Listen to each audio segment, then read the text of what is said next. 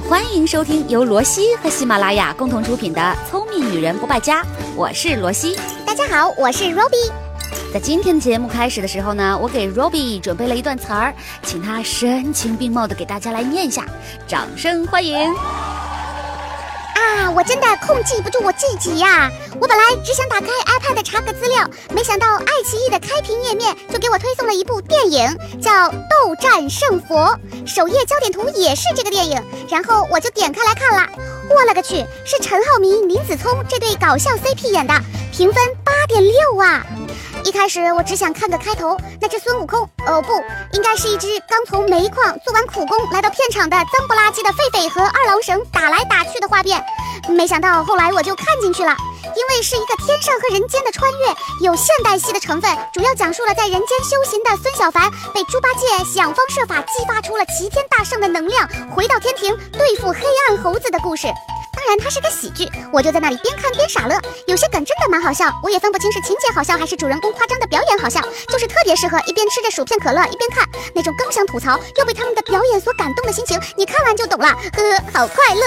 好，念得让我很满意，鼓掌。呃，大家原谅我呀，我是被罗西逼着念这段对白的，因为里面有内幕，我要揭发他。《斗战胜佛》这个电影是罗西工作室自己出品的，罗西他自己就是出品人和制片人，所以他在这里给自己打广告呢。哎，喂喂喂，像你这样说实话的人，在《甄嬛传》里活不过第一集的好不好？各位，呃，因为是自己导过的电影嘛，所以呢，还是希望大家啊多多支持。爱奇艺独播，记得去点播收看哦。毕竟我每天都在给大家喂干货的过程中，与诸位看官结下了深厚的友谊嘛，怎么着也得支持我一下呀。比如说今天，我就给大家带来了一招很有用的变美的小方法，叫做湿敷。在和大家说之前，咱们必须得弄明白为什么要湿敷。举个简单的例子，大家知道海绵啊，它干了的时候是硬邦邦的，对吧？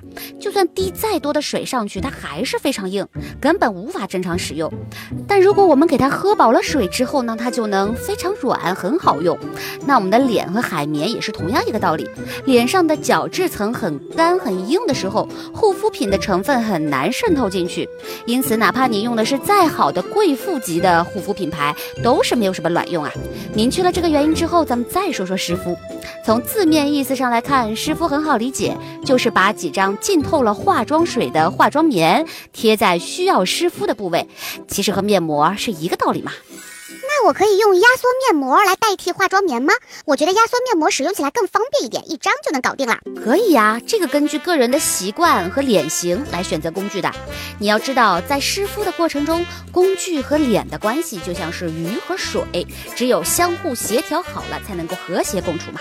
所以挑选好的化妆棉也是一个很重要的事情。像我之前和大家推荐过很多次的优妮佳，哎，有的地方叫优佳妮，大家不要纠结这个事情。哦，忘了说了，所有会出现的品牌都是良心推荐，没有广告。好的，说回来，优妮家的化妆棉，它非常适合用来湿敷，每一张啊都可以直接撕成两半，质地柔软，不掉花絮，舒适度非常高。重要的是它巨省水啊，大约只要平常二分之一的量就能够敷满全脸。所以，比如说你要用 SK two 神仙水啊、健康水啊这种比较贵的化妆水，选它就对了。我每次在湿敷之后，还会用来把它擦脖子和手臂，所以你们懂了吧？真的是超省水的。另外还有一个德国的化妆棉品牌，大家知道的可能不多，叫做伊贝琳。它在德国是销量第一的化妆棉品牌喽，百分百纯棉，不含漂白剂，所以质地很软。最神奇的就是这款化妆棉，它两面都不同，一面是光滑的，另一面是菱形。所以光滑那一面呢，我用来湿敷啊，涂化妆水啊；菱形那一面我就用来卸妆。有没有一种感觉，花一份钱买了两个宝贝？好的，吃你这一记安利，默默种草啦。那湿敷要怎么敷呢？罗西，嗯，是直接拿化妆棉贴在脸上吗？是的，用化妆水把化妆棉或者纸膜浸湿，记得要在两颊、下巴、鼻子、额头这几个重点部位都要贴好哦。不过仙女们要注意了，在倒化妆水的时候可不要太小气，一定呢要将化妆棉给充分的沾湿，不要只像蜻蜓点水一样象征性的滴两滴，这样只会适得其反，会倒吸你皮肤当中的水分哦。那每次要敷多久呢？这个就看个人的时间了，三分钟可以，十分钟也行，但我建议最长不要超过十分钟。而且呢，如果你想要湿敷十分钟的话，就一定要让你的化妆棉上有充分的化妆水，不能让它很快就干掉了。如果大家想要进行时间长一点的湿敷，可以选择一些质地比较粘稠啊、营养比较丰富的化妆水。而且我在这里可以给大家分享一个小 tip，呃，那是我当了那么多年湿敷老司机攒下来的经验。如果你湿敷的时间比较长的话，你可以在脸上多盖一层保鲜。膜，当然你要确保自己可以呼吸哈。这种方法可以有效的防止水分的蒸发，帮助你更好的锁住脸部的水分。我一般每天会湿敷两次，早上在化妆之前敷一次，大概敷个两三分钟吧，这样呢能帮助我后续的妆容更加服帖。第二次就是是在晚上的时候敷，晚上呢我会敷的更久一点，一般会在六七八分钟，哎，可能会到十分钟吧。啊，你每天都做湿敷啊？嗯，我以前跟大家说过，面膜不能天天做，特别是皮肤状况不稳定、容易长痘或者过敏的肌肤，千万不要每天做面膜啊。但是湿敷它跟面膜还不是一个性质。因为你平常自己用的化妆水对你的皮肤是比较友好的，而且化妆水当中的精华分子比较小，容易被吸收。但是呢，湿敷的具体频率如何，还是要看你自己用的是什么类型的化妆水了。比如像雅漾理肤泉薇姿这种纯水，那你天天湿敷是完全没有问题的，还能够帮助浸润你的角质层。但是如果你的化妆水当中含有香精、酒精、乳化剂、酸性物质啊，就不大适合天天湿敷了。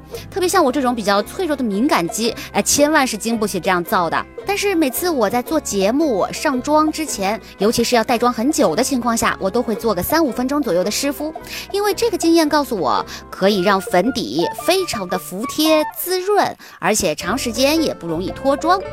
最后呢，我还要唠叨几句关于湿敷的小 tips。第一点就是湿敷，它是可以加入其他精华的，这主要取决于你自己的需求。第二点，湿敷之前一定要注意手和化妆棉的干净，一定要做好清洁工作。OK，我明白了。但是罗西，我很想知道我们到底要怎么来选择可以湿敷的化妆水呢？刚刚我说了，选择湿敷的化妆水最好是温和一些的，特别对于敏感肌和皮肤薄的人来说，一定不要去踩雷啊。比如说含有浓度很高的酒精、果酸、水杨酸这些成分的化妆水，是千万不要去碰的。那我给大家来推荐的第一款化妆水是鹅佩兰的薏仁爽肤水，这个绝对是平价化妆水中的老司机呀！五百毫升一大瓶，就算你每天使用，也都能用上好长一段时间，所以太适合拿来做湿敷了，不心疼，而且真的是非常的温和。像我这么敏感的皮肤，我就是每天用它来湿敷的，真的很舒服，不会黏黏糊糊，很清爽。我都不记得我回购多少瓶了，反正真的是一生推。越用越爱哦！忘了补充一下，所有即将会出现的这些品牌，我到时候都会同步在我罗西的微信公众号“罗西可爱多”。哎，这里面呢，我会专门写一篇文字和图片，大家可以去寻找一下今天所有出现的产品。当然没有广告的啊，放心去吧。第二款是。E s t e 药用美白化妆水，这是一款治愈型的胎盘水，呃，其实很有名啦，然后也有很多的假货，大家要去仔细的判别。当然呢，它有三款颜色可以选择：蓝色、绿色和红色。蓝色是侧重美白的，含有芦荟成分，可以抑制黑色素的成分；绿色呢适合痘痘肌；红色是侧重保湿啦、补水啦，含有樱桃精华成分。第三款是兰蔻的轻盈柔肤水，这款大家也很熟悉，粉水质地很稠，适合干皮。打开后是很经典的兰蔻的那种玫瑰香味儿，很好闻。还有一个品牌现在号称很安全，也很红，叫哈巴，它的 G 露天然无添加成分，是日本皇室的御用配方，孕妇也是可以放心使用的。当然缺点也是有的，就是有点贵，拿来做湿敷呢有点烧钱。还有一个美式的化妆水，是美国的金缕梅玫瑰爽肤水，很老牌的一个化妆水了，非常经典，可以迅速修复受损肌肤。所以如果你已经晒伤了或者有皲裂的话呢，挺适合用这款的。另外，娇韵诗的洋甘菊化妆水也很棒。娇韵诗嘛，主打安全纯植物，那上脸之后有一点点的黏腻感，但是没过多久之后呢，就会感觉还蛮清爽的。隔天起床后会觉得脸上很有光泽。以上我说的这些呢，都是相对比较温和的，适合敏感皮和红血丝啊、皮肤比较薄啊这样的一些妹子们。但是有一些仙女们就要跳出来了，说我脸上要祛痘，我有闭口，那怎么办呢？那我也要针对性的推荐几款化妆水。第一款是法国的珍贵水，也是一个平价大碗的好货。这两年在网上也挺红的，可以适合拿来做急救。但是需要注意的是，里面添加了水杨酸和酒精，所以干皮和敏感皮千万不要碰。那第二款呢是 Oshade 永久花纯露，这款水有很强的抗菌消炎的功能，可以控制皮肤的油脂分泌，来促进皮肤的新生能力。第三款是悦木之源菌菇水，传说中去闭口神器，哎，就是它。呃，镇定呢，保湿功力啊，这些都不错。里面含有大量植物提取成分，香味也是淡淡的植物清香，我个人很喜欢。但是，对于你像我刚才所说的三款有着特殊功效的水，我真的不建议全脸湿敷。我想说，你哪里长痘痘，往哪里敷就可以了，千万不要全脸敷。我自己也会采用局部和全脸相结合的湿敷方式，比如说有一款水，大家应该都听过，叫做成野医生毛孔收敛水，是一款药妆水。我会在鼻子、T 区等毛孔比较明显的位置进行湿敷，那其他位置呢，我还是会用基础水做一个基础的保湿滋润就可以啦。哦，湿敷这个事情听起来是不是有点麻烦？但是大家千万不要偷懒啊，尤其是生活在北方的女孩子，一定要做好湿敷。前两天我在北京待了一周，哇，那个干呐！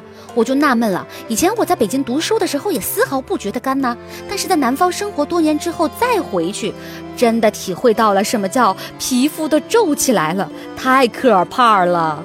好了，说了那么多，本文提到的内容和产品，我都会在我满版干货的微信公众号“罗西可爱多”里面给大家贴出图文信息，记得去收藏哦。最后再说一句，爱奇艺独播的电影《斗战胜佛》，大家可以去看起来啦！拜拜，下期再见。